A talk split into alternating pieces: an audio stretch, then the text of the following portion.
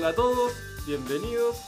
Este es el podcast todavía sin nombre. Me presento, soy Francisco Ramírez, ingeniero civil químico, quien me acompaña en el micrófono. Adelante. ¿Cómo estás Francisco? Mi nombre es Mauro Campos, soy ingeniero agrónomo de, de título, nunca pude practicar, trabajo en banco actualmente. Eh, con mi amigo Francisco somos buenos amigos desde hace ya que 18 años. 18 años. Desde el año 2002, señores, que tenemos una conversación fluida y hemos eh, pensado en hacer este podcast en donde vamos a poder tratar diferentes temas, actualidades, animaciones, películas. Eh, Sí, yo creo que a lo largo de los 18 años que tenemos de amistad, hemos tenido unas discusiones maravillosas. ¿Y por qué digo eso? Porque los dos tenemos puntos de vista a veces parecidos, pero muchas veces muy distintos. Y lo que a mí me gusta de nuestras discusiones es que siempre son con argumentos. No son discusiones como vacuas, vacías. no, no son discusiones apasionadas, no somos Exacto. personas que, que seamos fanáticas, Claro. somos personas de argumentos, de lógica, de raciocinio. Eso. Eso es lo que hace nuestra conversación que se mantenga interesante. Y es lo que vamos a que sí. intentar eh, poder eh, Claro, exacto. La transmitir en este podcast. podcast. Que Exactamente. usted, los auditores, No puedan meterse jugarán. un poco en nuestro mundo. Claro. Entonces, Perfecto, ya. Entonces, Mauro, ¿cuál sería el tema?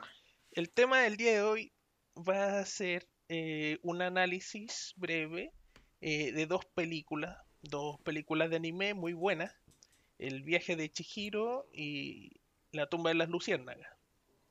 Empezamos con el viaje. Sí, el viaje chiquillo, me parece. Bueno, Ya. comienza Dale, dale. Ya, mira, eh, contar esto son eh, dos películas del estudio Ghibli. El estudio Ghibli es el Disney japonés. Es eh, un estudio de películas animadas fundado en Japón allá por el año 1980 por dos eh, dibujantes, podríamos decir, o personas dedicadas a la animación, Isao Takahata y Hayao Miyazaki. Isao Takahata era el mentor de Hayao Miyazaki. Estos dos viejitos trabajaron en, en Heidi, eh, parte, no, no, no- el proyecto no es de ellos, pero trabajaron como creo que como dibujantes. Y después en, un, en una serie que se llama Ni- Conan, el niño del futuro. Y después de eso se fundaron los dos este estudio Ghibli. ¿Y ¿En qué año más o menos? Como en el 80, principios de los 80. Donde, entre otras películas, las más famosas, o una de las más famosas, El viaje Chihiro, que ganó un Oscar en el 2001. Y esa de Hayao Miyazaki y La tumba de la Luciana Polo Rojo. Partamos con El viaje Chihiro, ¿te parece? Me parece absoluto. Ya, Entonces tenemos eh, el viaje de Chihiro comienza básicamente eh, con me parece que al padre lo trasladan de trabajo y se tiene que cambiar de ciudad.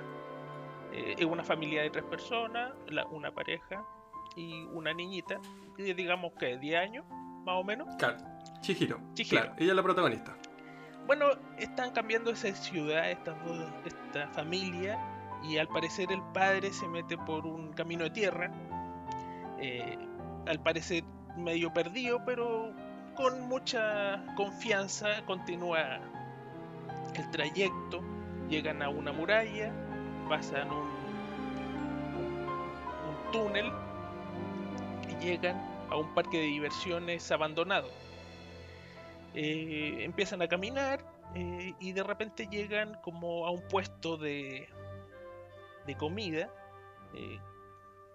y ahí eh, eh, logran llegar a, uno de estos puestos eh, hay un banquete los padres empiezan a comer la niña se enoja se va y en esta eh, huida del lugar, porque a ella le causaba vergüenza que los padres empezaran a comer sin más invitación, se encuentra con un niño que se llama, ¿cómo se llama? Haku, Haku. Claro. Eh, pero continúa. Ya, entonces, yo no me acuerdo mucho, pero. No, bueno, Oye, hace tiempo, ya lo la- practicamos esto. Sí, sí. Pero eh, esta, esta niña se este pueblo, que era como un pueblo, no, no queda muy claro, pero esta película como que raya entre la fantasía y, y, y, lo onírico y, lo verde, y, el mundo real. Llega como a este pueblo que estaba como dirigido eh, o, gobernado por esta bruja, Yubaba. Yubaba. Entonces, eh, esta bruja creo que la quería como eh, esclavizar o echar, no sé qué. Y ah. este joven le dice, no, tú tienes que pedirle trabajo hasta, hasta Yubaba, ¿cierto? Claro. ¿Algo así? Eh, Yubaba manejaba un centro, un centro... Un, baño, un, baño, un baño. que se encargaba de limpiar a diferentes eh, almas, por decirlo así. Claro. pero ejercía un control muy autoritario sobre todos los residentes, sobre todos sus trabajadores eh, era una persona difícil y uno de sus secuaces era Haku, el dragón, un niño que se podía convertir en dragón. Claro. Em, Esta vieja como que tenía prisioneros a sus empleados, eran como esclavos al final. Claro, eran como esclavos, no, eran, eran trabajadores, pero con un trato muy del siglo XX, no, no había un trato digno para sus trabajadores. Eh, eh, bueno, la, una de, las cosas que recuerdo de la película, eh, esta Yubaba tenía un ser muy preciado, un, bebé gigante. Oh, ¿verdad? Sí, que era como deforme. No, no era deforme, era gigante. Ese era su tema. ¿No, tenía la cabeza grande? ¿No? Bueno, es que era gigante, tenía la cabeza grande, obviamente. No, pero desproporcionadamente grande, ¿no? Eh, era proporcionado. Sí, dentro de su gigantismo era bien proporcionado. ¿Verdad? Pues sí, tenían un gigante. Sí, yo esta película la vi hace como año y medio. Claro, yo la vi hace semana y media. claro. Y mm, yo lo, que a mí me quedó de la película es que mezcla una historia. A ver, los personajes, los protagonistas en general del estudio Ghibli, o sea, en particular las películas de Hayao Miyazaki, eh, en muchas de ellas son mujeres, mujeres que nos siguen el estereotipo de la típica como princesa Disney. En dos sentidos. Uno, físico, eh, este caso es una niña, en, otras películas son mujeres más eh, adultas, pero que no obedecen un canon de belleza como... No diría adulto en películas Disney, son más adolescentes más que adultos. Sí, adolescentes. Pero siempre son... Se trata como chicas guapas, eh, bien proporcionada que obedecen como el estereotipo, la niña rubia, o la princesa rubia, o Blancanieves, que era como toda, toda bonita. Eh, estas en cambio son como niñas más reales, eh, no, no, tan exuberantes, no es que las de Disney sean muy exuberantes, pero... o sea, tampoco tan reales, tienen los ojos del tamaño de pelotas de tenis. Y una la sirenita. Ah, tú dices la... La de anime. Eh, sí, eh, pero dentro de su exageración, yo creo que las exageraciones, por ejemplo, de los ojos son más para mostrar eh, sentimientos, para, claro, para facilitar la expresión, pero no con un fin estético, físico. Bueno, son preciosos los ojos en todo caso, de los anime en general. Y, y, el otro punto es que no están ligados a un interés romántico que es una de las críticas que se le hacía sobre todo a la antigüedad de Disney. Ahora ha ido cambiando último con la película Frozen, pero en general todas las princesas de Disney siempre tenían como un interés romántico masculino. Entonces era como que quedaba el mensaje de que la mujer siempre tenía, no, no podía tener una historia así sola, salvo Alice en el País de las Maravillas, que ya era una niña. Pero todas las otras, la sirenita, eh, Blancanieves, bueno, Blancanieves tenía que, para salvar, tenía que ser besada por el príncipe. Lo mismo la Cenicienta, lo mismo la Bella, Durmiente. Y así, pues Pocahontas, enamorada del conquistador. Siempre hay como un interés romántico en las protagonistas femeninas. Y eso como que se quiebra un poco en el, en, en el cine del estudio Ghibli, en particular en el viaje Chihiro. Si bien hay un interés romántico, no es el centro de la historia, no es el que motiva a la protagonista hacer nada, no es, lo que salva la trama ni nada, es un aderezo, está... Bueno, o sea, yo discrepo absolutamente porque eh, la historia de Chihiro si bien este es un viaje, como tú lo decías, onírico, siempre está muy relacionado a su compañero Haku, eh, del cual se conocen previamente, eh, sin conciencia, claro. Esta niña cuenta que en algún momento eh, se cayó un río y el río la sacó y la salvó. Y el río era Haku. Ah, mira, no me acuerdo de ese detalle. Es un buen detalle. Ellos siempre se conocieron y tienen un sentimiento por el otro muy fuerte. Se ve. Retiro mi, retiro mi teoría entonces. Está mala mi teoría. No, no, no es que esté mala, es solo un intercambio de, información. No, es que alguien tenga más o menos razón. Pero sí. Sí, que yo lo, estoy pensando con las otras películas, pero sí, en este caso sí hay un interés romántico. De, hecho, eh, Haku, en la película también menciona que él no se acuerda de su propio nombre eh, y se le olvidan los nombres. Sin embargo, pasa diferente con Chihiro, a la cual eh, llega un interés tan grande que nunca olvida su nombre.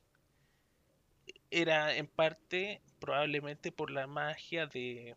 ¿Cómo se llama la bruja? Eh, ¿Baba? Yubaba. Yubaba. Yubaba. Yubaba. Que mantenía este control. Eh, Haku era el secuaz de Yubaba y le hacía favores. Y entre ellos era una enemistad que tenía con su hermana, que realmente no recuerdo su nombre, pero que era igual a Yubaba. Ah, ¿verdad? Eh, que ayuda en un momento a Chihiro, ¿no? Como que la ayuda. La ayuda a Chihiro, efectivamente. En algún momento...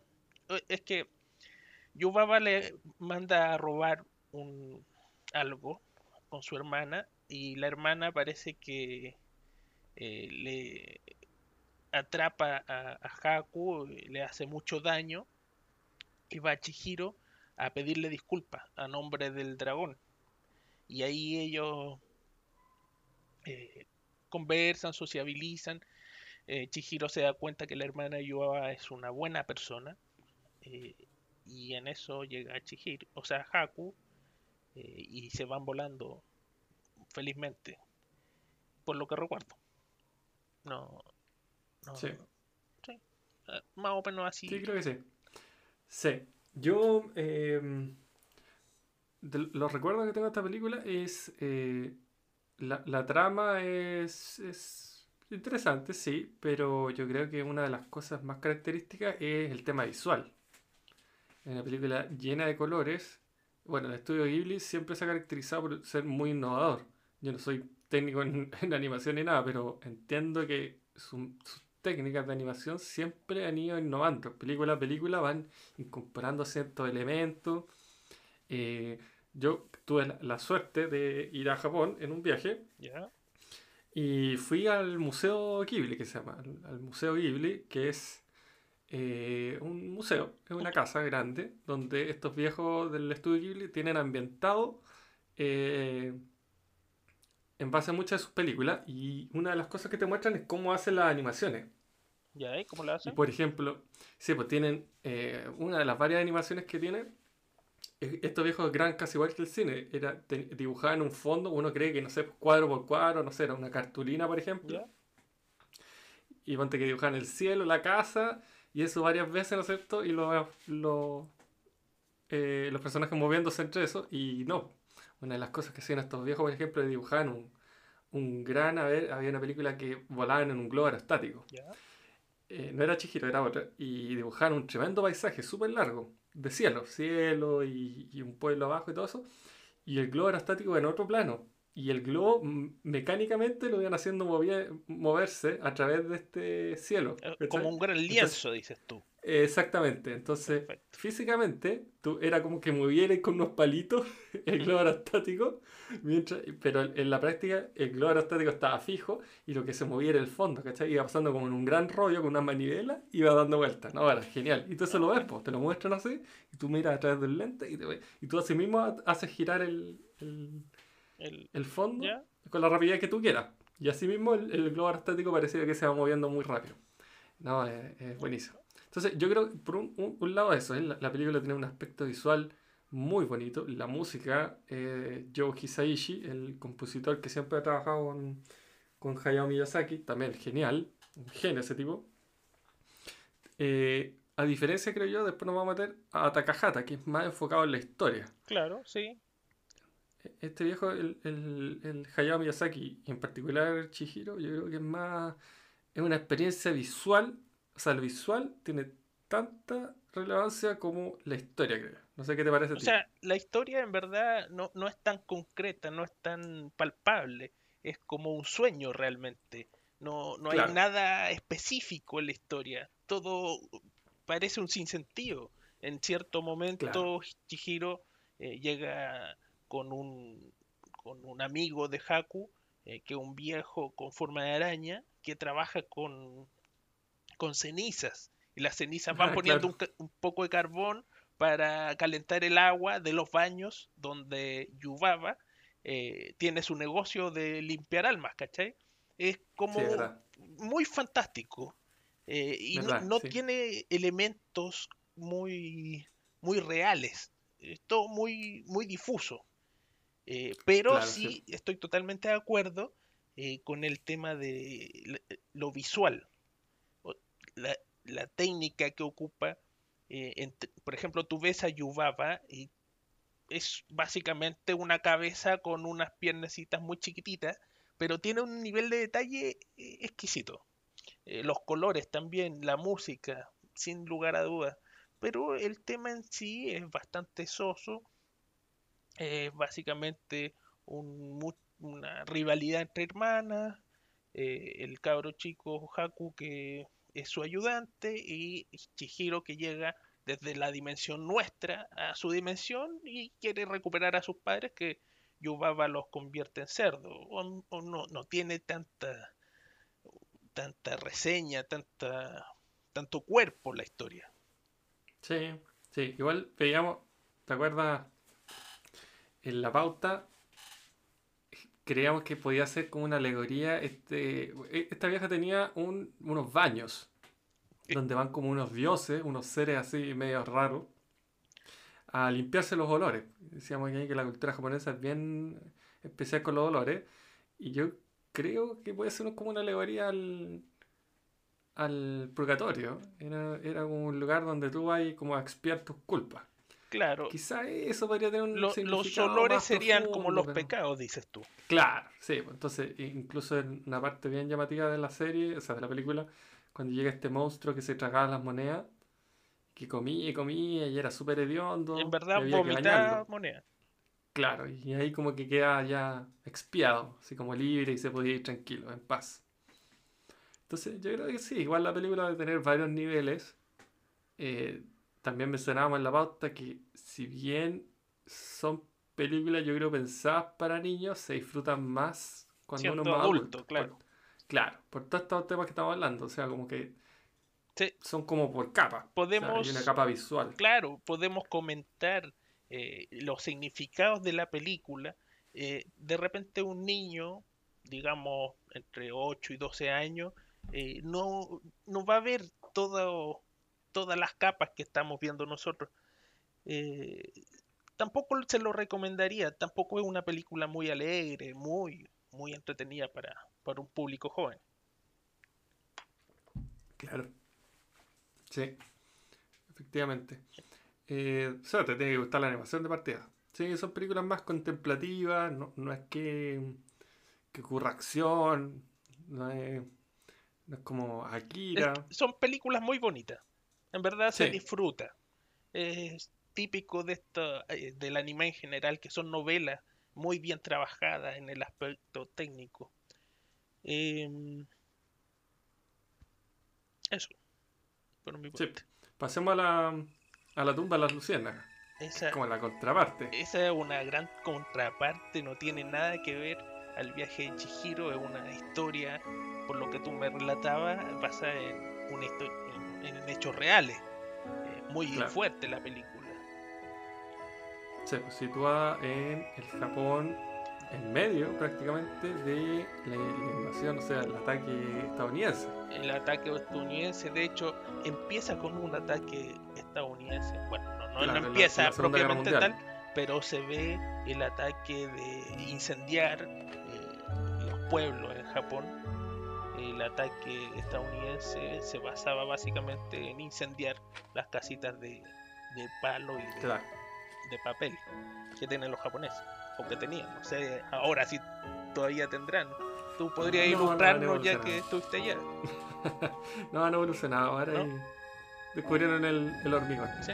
Sí, no, eh, claro, se basa en un ataque, no ni en Nagasaki ni en Hiroshima, no es un ataque nuclear, es un ataque más eh, eh, más cruel incluso, porque, bueno, no sé, eh, depende, pero de todas maneras terrible, donde lanzaban, como decías tú, Mauro, eh, eran como un molotov gigante, Claro. donde lo que tocaba incendiaba.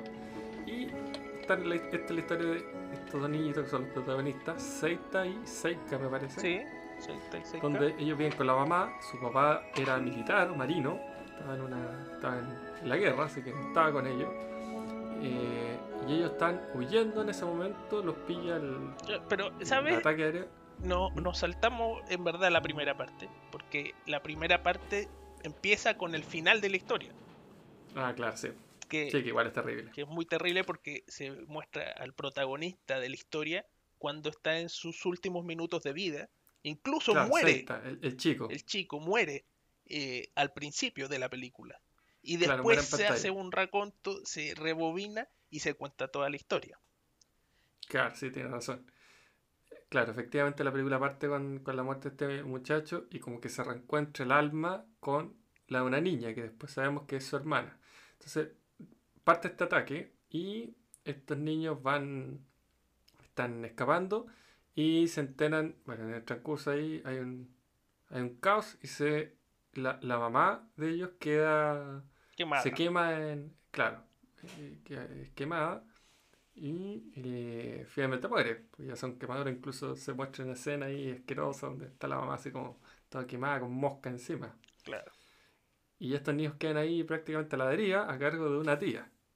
exactamente. Una Tú tía... tenías una opinión, una, una opinión bien particular de la tía. Bueno, es que en verdad dicen que no hay tías buenas, pero eh, no, la tía bastante sádica, muy mala persona, eh, termina echando prácticamente a estos dos niños de su casa, eh, aprovechándose de los pocos recursos que ellos tenían y poniéndolos en una situación eh, muy desfavorable, dadas las condiciones.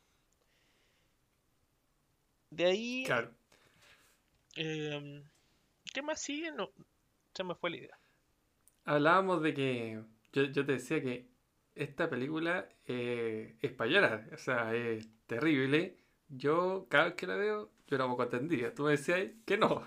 Ah, no, bueno, sí, ya había hecho el comentario que es muy difícil hacerme llorar, eh, pero es muy, muy fuerte la película, eh, da pena, claro que sí. Se ve como el amor de un hermano eh, incondicional a su hermana transgrede cualquier eh, atisbo de honorabilidad en su vida por satisfacer todas las cosas de su hermanita, intentándola mantenerla lo mejor posible en espera de que vuelva a la ciudad a su padre, que después saben que está muerto. O, sea, o, o imaginamos que lo está.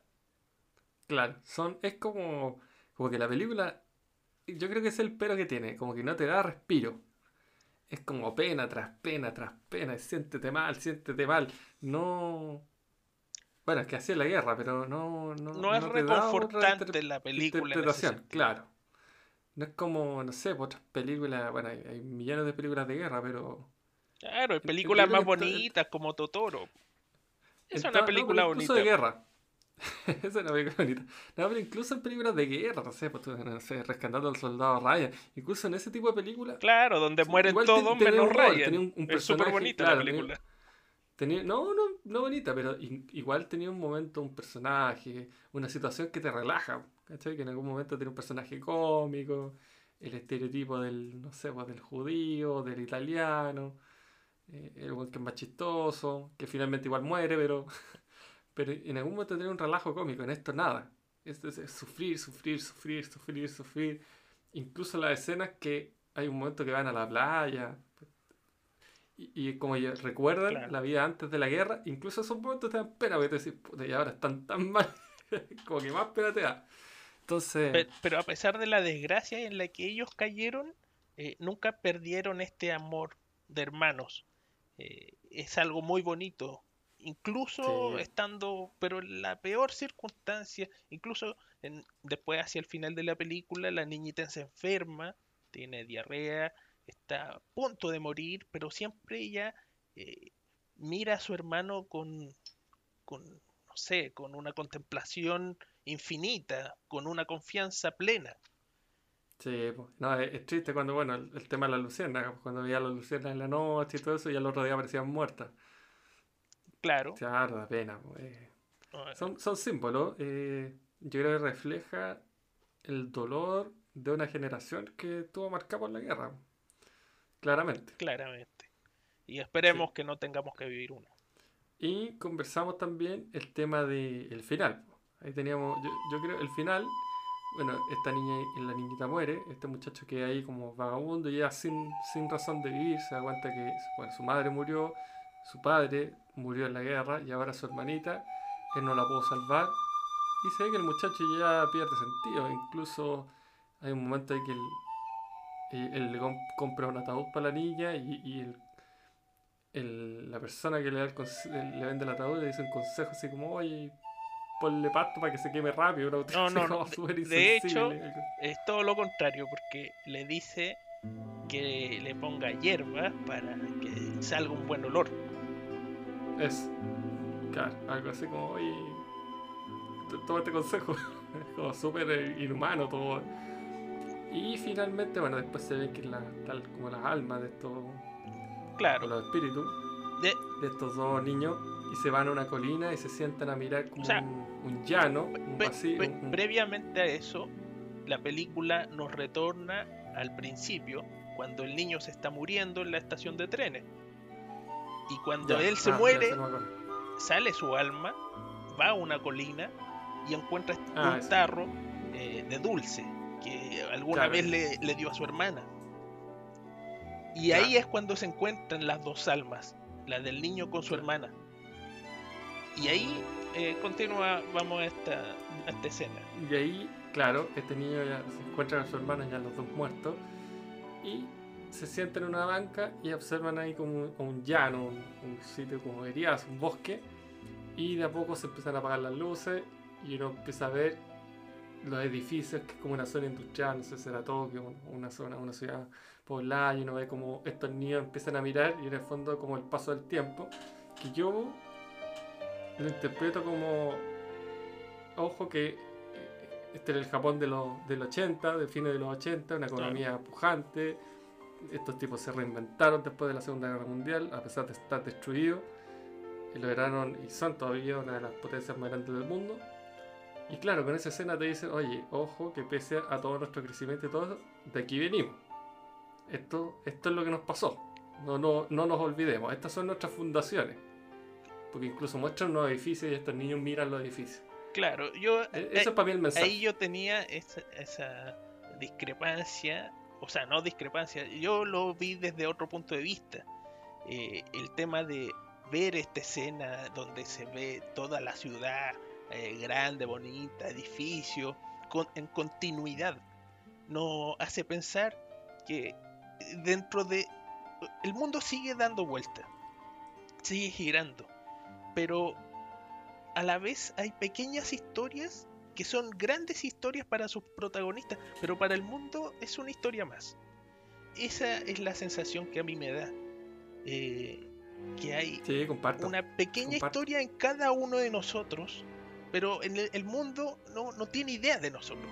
Nosotros somos una mosca más en el Es buena tablero. lectura esa también. Es buena lectura. Sí, sí. Gracias. Eh, Sí, Sí, bueno. Gracias, gracias. ya, ya que lo planteas así, es bastante mejor que tu lectura, pero bueno, así estamos. Em, eh, en resumen, Sí, en, resumiendo, yo creo que las películas de Hayao Miyazaki son más en el terreno de lo, de lo fantástico, mezclado con lo onírico, y Takahata es más por el lado de lo personal, eh, experiencias reales que si bien puede ser fantástica, están más conectados con lo real. A diferencia de... Con más contenido. Claro, exacto, con más contenido, justamente.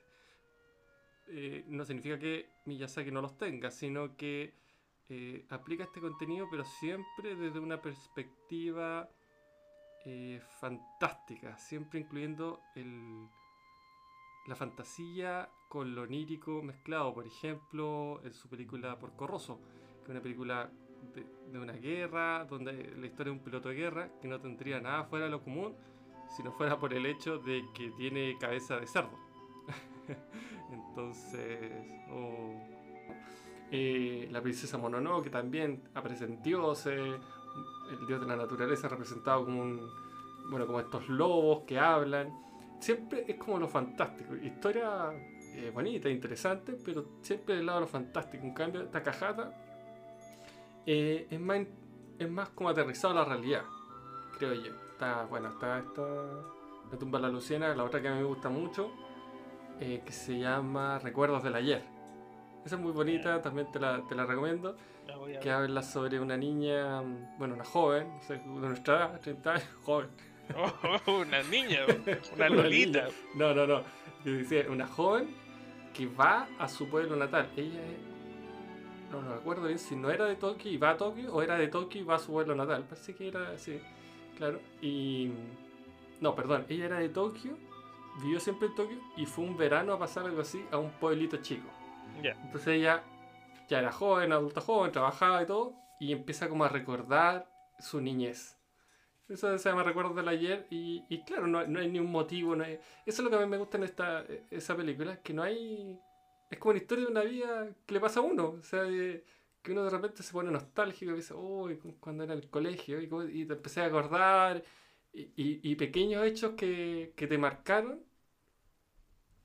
eh, que pueden que no sean grandes historias, pero, pero cosas que, pequeñas cosas que para uno significan en, en algún momento un mundo, que dejaste cosas no resueltas, eh, es como esa, es, de eso trata la película, un viaje como para resolver cosas del pasado. Yo, yo la que sí vi fue que tú dices que es mala, pero a mí me gustó. eh, se levanta el viento, o el viento se levanta. No, no, yo no la he visto. No, yo digo que no, a mí no me gustó mucho el, mi vecino Totoro.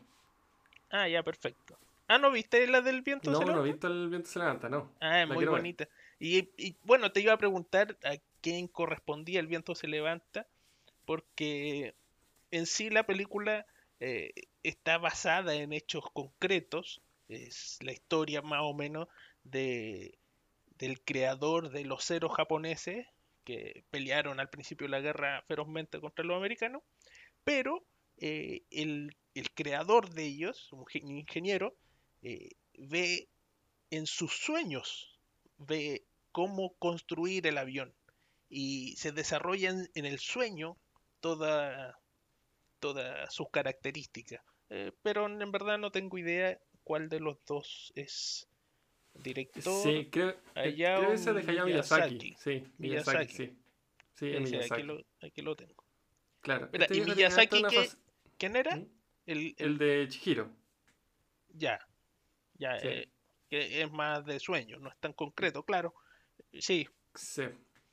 Esto se basa básicamente en los sueños del tipo y cómo crea eh, este, este avión, este gran avión de la Segunda Sí. Guerra. Ahora, no, no tomen esto como una, como una máxima. ¿eh? No, Isao Takahata igual hace películas fantásticas, igual tiene una que es como de unos, de unos mapaches. Pero por ejemplo, esa de los mapaches, eh, igual, bueno, tú no la has visto, pero igual es terrible, o sea, porque parte como unos mapaches, dibujo animado, como clásico, te cuentan la historia, que estos viejos son, tienen como poderes y tienen... ¿Y cómo se llama la película? Esa parece que se llama Pompoco. Esta ¿Por? de los mapaches. Pompoco. Habla como de los mapaches, como que son seres que, que en verdad son inteligentes, que se esconden de lo humano y es como que se pueden disfrazar, no sé, así de elementos, de roca, de basurero, como que tienen poderes así como de, de disfrazarse. Entonces, para pasar piola, de repente cuando están haciendo actividades como que no, no deberían ser de mapache, ¿Ya? eh, se disfrazaban. Y cuentan como la historia desde casi del, del amanecer del hombre, cómo fueron evolucionando así como con el hombre, siendo animales inteligentes. Y claro, tú toda la película los ves como estos seres animados y chistosos. Y la última parte de la película te muestra cuando, claro, el hombre empezó a avanzar, a, a cortar todos sus árboles que fueron su hábitat. De hecho, la película intencionalmente cambia el- la animación. Pues, o sea, tú lo veis primero como un dibujo animado, así, no sé, tipo Dragon Ball Z, como los, los dibujos de, de los monstruos, así como animados, un, Sí, un sí, mapache. Y pasa en un momento de la película a ser un dibujo de un mapache. Como tú ves un mapache dibujado, súper realista, ya no habla ni nada. Y claro, ahí tú ves que ya buscando comida en la basura. Antes ellos tenían así como ciudades grandes ahora relegados así a pequeños grupos, porque claro, el avance de la humanidad los relegó a, como al revés del humano. El humano pasó de pequeños grupos recolectores a grandes civilizaciones. Esto al revés, como que el avance de lo humano les cortó su, su crecimiento de civilización y los relegó a, a comer de la basura, a vivir en familias de 3, 4 y nada más. Entonces, siempre son historias que, a eso voy yo, que pese a que son fantásticas o son... No, no tiene que ser que sea fantástica o no Takahata, sino que creo yo reflejan temas mucho más personales, mucho más conectados con, con los sentimientos, a diferencia de eh, Hayao Miyazaki, que no es que sean películas vacías, sino que tienen harto sentimiento y todo, pero son más ya como lo onírico, lo fantástico. No sé si. Claro, tiene una lectura totalmente diferente. Claro. Eh, en lo personal, de las dos que pude ver, bueno, vi tres, vi el, to- el- mi vecino Totoro también, que no sé de qué Cuatro. era. Y el viento se levanta. Y el levant- claro, ya llevo cuatro. Estoy un poquito más cerca de, de nuestros radioescuchas, que probablemente sean más nerd que yo. Eh, son películas bastante buenas, en verdad. eh, me Sí, impresionó el contenido de, de las tres que vi. Sí, vale la pena y se totalmente recomendada para los que nos estén escuchando. El viaje de Chihiro, eh, la tumba de las luciérnagas, muy bonita historia, da pena. No sé si como para llorar, pero bueno, eso ya depende de cada uno. Eh, y mi vecino Totoro, que por mi lado digo que es una historia onírica muy bonita. Tú dices que es muy... ¿Qué dices? No, yo o sea, visualmente es bonito. Esa salió. Eh, salió junto con En la tumba de la luciérnaga. Eh, incluso creo que en algún momento las vendieron, las promocionaron así como las dos, así como el pack. Y son, yo creo que esas sí que son realmente lo opuesto. O sea, por un lado tienen La tumba de la Lucina, que es una historia súper potente, súper Cruda. cargada a lo triste, a, lo, a la poca esperanza. Y por el otro lado tiene una historia que de partida creo yo que no tiene ni un viaje. O sea, es que no vive este mal. Igual son interesantes esas películas que no tienen ni una premisa, no, no hay una acción que cambie todo y que el personaje tiene que enfrentar una dificultad, sino que Bueno, son momentos que pasan. la- las dos protagonistas enfrentan la dificultad de vivir sin su madre, que está en el hospital, eh, muy enferma, creo que del corazón. Eh, pero ya depende de tu punto de vista si crees que eso no es algo terrible para el protagonista. No, no, pero es que, es que te pueden mostrar algo muy terrible. O sea, el mundo atrás podría estarse quemando, pero, pero para las protagonistas, o sea, claro, era un tema y todo, pero en lo que nosotros vemos la película en su día a día, como que no les afecta. O sea, ellas van al colegio, eh, van al bosque, se encuentran con este ser que es como Totoro. Pero a mí me gusta, o sea, la encuentro bonita la película. Es bonita la premisa de que a veces cosas mágicas pueden pasar en un día cualquiera, no sé, no tiene por qué haber una aventura y hay que rescatar. Ese es mi, mi tema, no, no hay un, un motivo así de, oye, hay que salvar el bosque, hay que ir a tal punto, y, o hay que sobrevivir, llegó un meteorito y hay que... No, es como que estamos ahí y pasó esto, y estamos en el bosque y Bueno, aparece bueno, este ser. el viaje de Chihiro también es así. Sí, pues por eso te digo, claro, como que carecen, o sea, bueno, por último igual, en el viaje de está este tema de que la niña quería salvar a sus papás, pues. Los papás se convierten en chanchos y el tema parte con que, oye, ¿cómo yo los rescato de... ¿Cómo los vuelvo a hacer normales? Y ahí parte todo, hay una problemática. En esto no... No pasa nada porque el ser, el único... De hecho no hay un antagonista, por ejemplo. En el mi vecino no hay antagonista. ¿Quién es el antagonista? No, tranquilo, No. no, esto no, una, no una pelea, tranquilo, por favor. Estamos conversando. Responde, cobarde. No, Mira, no, eh, pero eh, digo... ¿ah? No, dale, dale. Eh, O sea, ese era mi punto. Digo que no, no digo este mal, para nada. Eh, a mí me gustan de repente películas que no, no pasa nada.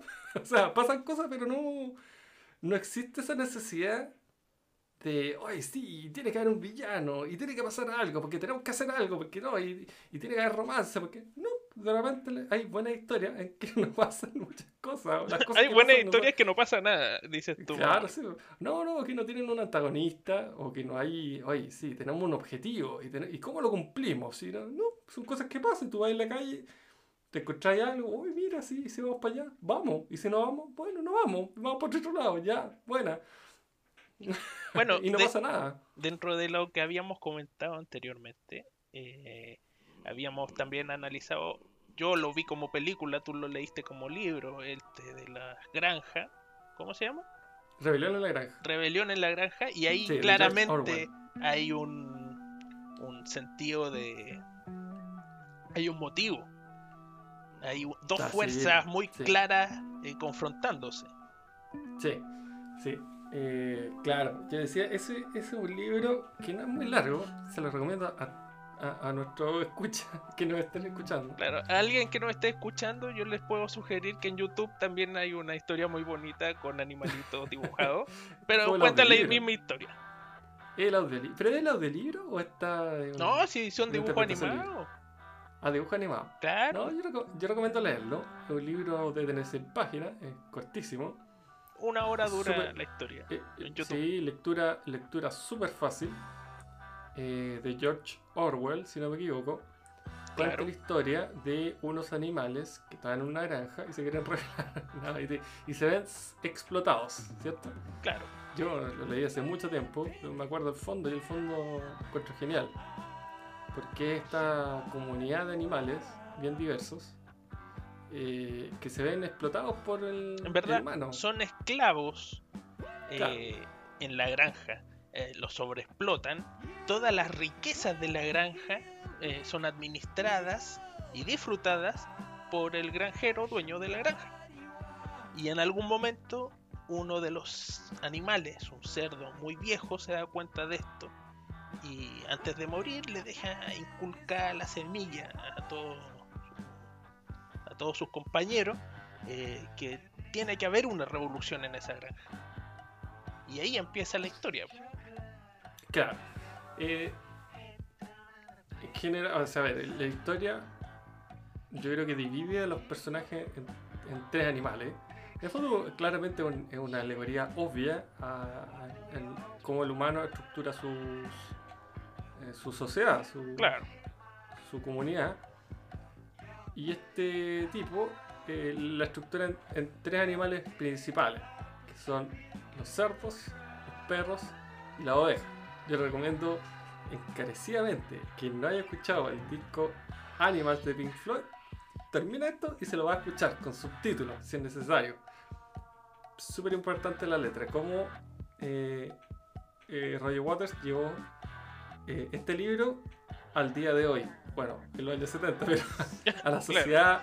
a la no, pero sociedad. la ¿Quiénes sociedad contemporánea. ¿Por qué? Porque los animales, claro, eh, eh, primero parten queriendo justamente rebelarse. Justamente Claro. me refiero a con, con una justicia, porque ellos se veían menoscabados, eran esclavos de este viejo que se llevaba todo, y ellos nada, y hacían todo el trabajo. Empieza la revolución, y claro, los cerdos, como eran los animales más inteligentes, dicen, perfecto, nosotros vamos a hacer el cerebro de esto. Nosotros somos- vamos a idear los planes, vamos a hacer el cerebro de esta cuestión, y nosotros necesitamos eh, músculos. Y los músculos van a ser los perros. No, Los no, perros no, van a ser nuestros barros di- armados. disculpa, disculpa, pero te, te salta una parte importante. En la revolución eh, echan al granjero, matan a los perros que eran del granjero y el- uno de los chanchos encuentra los cachorros y él los toma Ah, y los cría aparte, sin que el resto sepa que él tenía cachorros de perro. ah, verdad, tienes razón. ¿Cachai? Sí, tienes razón. Claro. Y lo otro que también se ve es que hay, hay algunos animales que están tan convencidos de esta revolución que ponen todo su esfuerzo, todo su sudor, toda su energía en lograr hacer un molino. Y uno de los animales más afectados, que más trabajó y que finalmente murió por trabajar tanto, era el caballo. El caballo con toda su fuerza logró subir todas las piedras para hacer el molino. Pero no hubo un reconocimiento. Cuando el caballo está eh, muy enfermo, los cerdos eh, ya estaban transformándose estos cerdos eh, en capitalistas prácticamente. Claro, sí. Ahí no va viendo la, la transformación. Claro, la- al final es lo mismo. El, el que esté arriba en el poder, ese va a actuar de la misma manera, no importa su origen. ¿Qué hacen con el caballo? Lo mandan a matadero. Así de crudo. Sí, po, eh, eh, eso, eso me no, acuerdo. sí, no hay un reconocimiento por el trabajo arduo de su camarada. Sino Sí, que no, aquí ya no me sirves, chao. Claro. No me No, sirves. no, re- ese, ese, no, pero la, la- la metáfora era que toda esta cuestión partió para cuidar a los animales. po. Para hacer a los animales cuidar- iguales. Claro, para hacer los animales iguales y, y- y el libro prácticamente termina cuando estos chanchos, porque al final ellos ganaban, po, si ese era el tema, no era que lo, lo mandaran a matar porque sí, sino que ellos recibían ahí su plata, no sé qué era lo que hacían retribución y le mienten a las ovejas, que son el terc- la tercera casta, que son justamente ovejas, son gente eh, que es una alegoría a toda esta gente en la que me incluyo y te incluyo a ti, cobarde, Sí, claro. que sí. nos dejamos llevar por líderes malignos, sobre todo la mayoría. Ay, maligno. malignos en el Anda sentido. escuchar líder- no, el porque hay líderes. hay de chucha al buenos. revés. No, no, no. y rechazo, conchetumare. No, no, porque hay líderes. hay- Es verdad, no malignos, me equivoqué. Hay líderes positivos y líderes negativos. Los líderes negativos son aquellos que tienen cualidades de líder, pero las ocupan para su beneficio. A diferencia de un líder positivo que busca el bienestar del equipo, de- del conjunto. Los líderes negativos no. Pero eso, cualidades de líder, pero para su necesidad. yo creo que esos líderes positivos y negativos se pueden dar en el ámbito de una empresa, independiente De del, todas partes, del lucro o no. Pero De en el partes. término de la sociedad, en términos políticos, yo que- soy un fiel creyente de que no existen líderes positivos. Todos lo Ah, hacen de una forma negativa. O sea, no negativa, eh, egoísta. El político busca siempre algo para su bienestar. No creo, no sé, yo no, no pierdo la fe en la humanidad. Yo creo que hay gente. No, eso a lo mejor no conoce el camino, no sé, pues se pierde entre medio, pero. decirlo. Son todos iguales. Todos iguales. No, Bueno, por favor, Lo mira, importante, el- la- la- eh, pero para terminar Ya, el, punto del libro, el punto del libro es que finalmente los chanchos terminan negociando con los humanos, se transforman en unos humanos más, con los perros como su- sus brazos armados, Su y policía. las ovejas como, claro, como rebaño, eh, creyendo que porque eligieron a un buen distinto, la weá estaba hecha. Y eso mira, es así. lo que pasa es que La- está comprobado. los cerdos- Están los Anunnaki. los yo lo cerdos vi, y a mí me raptaron y yo le- sé todo esto. Yo vi todo esto en el área 51 y no me van a callar, señor Piñera. Usted no le- me va a callar. Mira, lo Yo simpático de esto porque no es que que las ovejas, las ovejas creen en toda esta verborrea de los cerdos que son todos iguales. Y ahí se lo meten bien puesto las pobres ovejas. Sí, pues sí. Porque sí. al final nunca va a ser igual el que gobierna que el que es gobernado. Entonces la igualdad nunca va a existir. Nunca. Jamás. Así sea con nueva constitución o sin nueva constitución. Esto va a salir. No toqué la igual. constitución. Yo creo que. yo Como no la toque, mensaje. Sí, pues hay que tocarla. bu. Oh, Bueno, O sea, ya, sí. ya estamos viendo tus tendencias claramente. No quieres que toquemos la constitución. Yo, Yo creo, creo que hay que- que tocarla. Yo creo un mensaje importante de eso es que eh, siempre tienes que estar vigilando a tus líderes. Siempre tienes que estar claro por quién estáis votando. No porque un weón se diga que va a derrocar o a cambiar la cuestión, significa que lo va a hacer. Puedes tener un weón vestido de ideas de izquierda y de la weá y llega al poder y se y un, un total burgués. Y Bueno. eso pasa y ha pasado siempre. Imagínate en. Norcorea, la gente es toda flaca excepto una persona. Sí. Uno. el- Hoy ahí tenemos otro tema, también, Claro. otro cómic, buenísimo.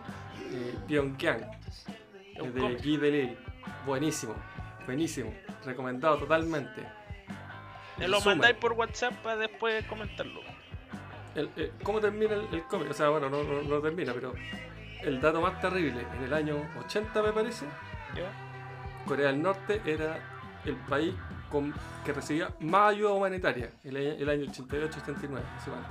Era el país con más ayuda humanitaria, el que tenía mayor pobreza y era el mayor importador de coñac del mundo, de la de no, sé qué empresa que fabricaba en Francia. Todo para el weón del Kim Jong-un, Kim Jong-il, el, el- el papá del que está ahora. Así de terrible era. Así Y es eso, esos son los comunistas, señores. Respondan por Venezuela, respondan por Chile. Voto Por Chilezuela. por Chilezuela. Responda, responda, señor Teller. ¿Dónde están las guaguas? Se dice comunista y se anda moviendo el helicóptero. Así cualquiera, pues, weón. Sí. Comunista de una, de una Ford Raptor. Mira, Mira, si, fácil la weá, pues. si es lo que digo yo al principio, son todos iguales. Y si el problema es que piensan que uno es tonto. Te cuentan la iguales, historia y, y te dicen, Yo- no, los otros son los malos. Son todos iguales, la misma mierda con Yo-. Yo voy a parafrasear a un compañero, que no voy a dar su nombre, porque me puede demandar, y con eso lo digo todo. Pero yo quiero, yo quiero un país justo, quiero un país libre, un país sin corrupción. Y por eso rechazo. Ya con Se acabó. Esto sería el primer capítulo, señores. Esta va a ser la tónica. Si no te gusta, te vais. El 25 no, de octubre. Vayan a votar. Apruebo. Somos pocos, pero vamos a ganar. Si no es por la razón, será por la fuerza. Ya con Sí, por la fuerza, weón. ¿Cuándo hay una manifestación el vos, más weón? grande. Soy muy Mauro. penca, weón. Los No, temas para la próxima semana, ¿cuáles son? Ya, mire, los temas para la próxima semana. Vamos a abordar dos temas muy importantes que va a ser eh, el análisis de un muy buen libro que estamos leyendo llamado, ¿cómo se llama? De animales a dioses. De animales a dioses, que va muy en tono a lo que terminamos hablando en este podcast.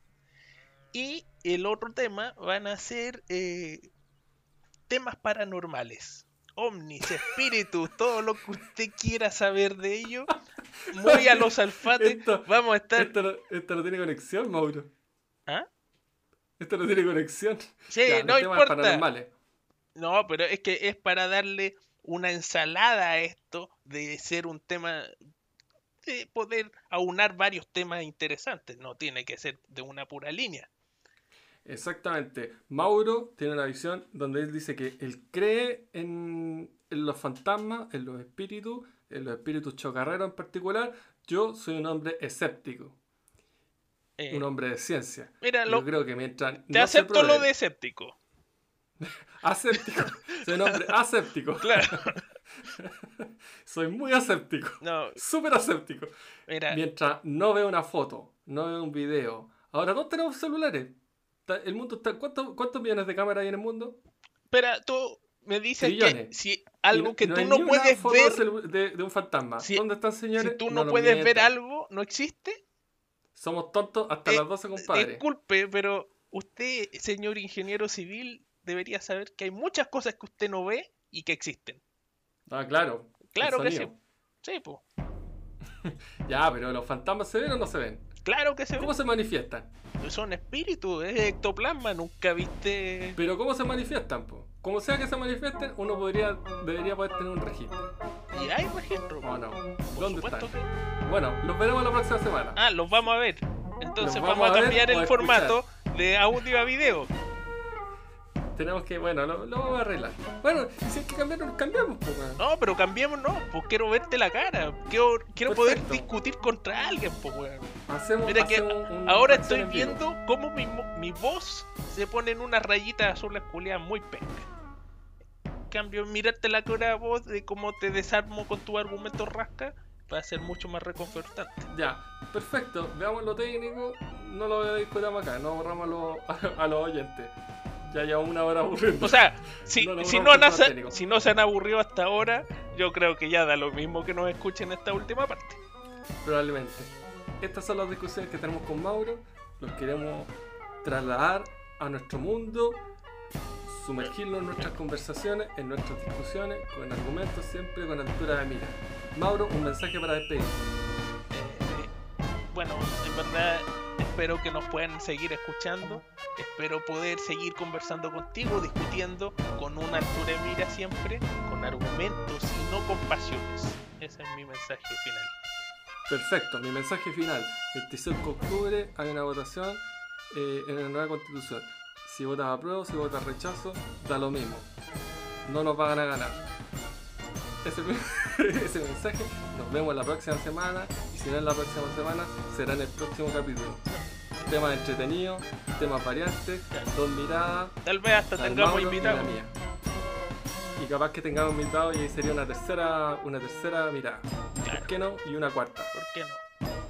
Entonces nos vemos en el próximo capítulo. Un gusto poder hablar contigo nuevamente, como por quinta vez, para poder sacar este capítulo que sí sale al aire, señor. Perfecto. Chao chilenos. Nos vemos la próxima O semana. extranjera, en verdad da lo mismo. Si nos quieren escuchar Solo para chilenos. No, no. Solo para chilenos. Somos Chile todos iguales, ¿qué te pasa? Chile para los chilenos. No, por favor, ¿qué estáis hablando? Eh, mira, No. si, di- si supiera decir, eh, están todos invitados en Creole, lo diría, señores, están todos invitados a escucharnos por este mismo canal. Se- señor Don Francisco, la hora se acaba ahora. Adiós. Perfecto. Chao.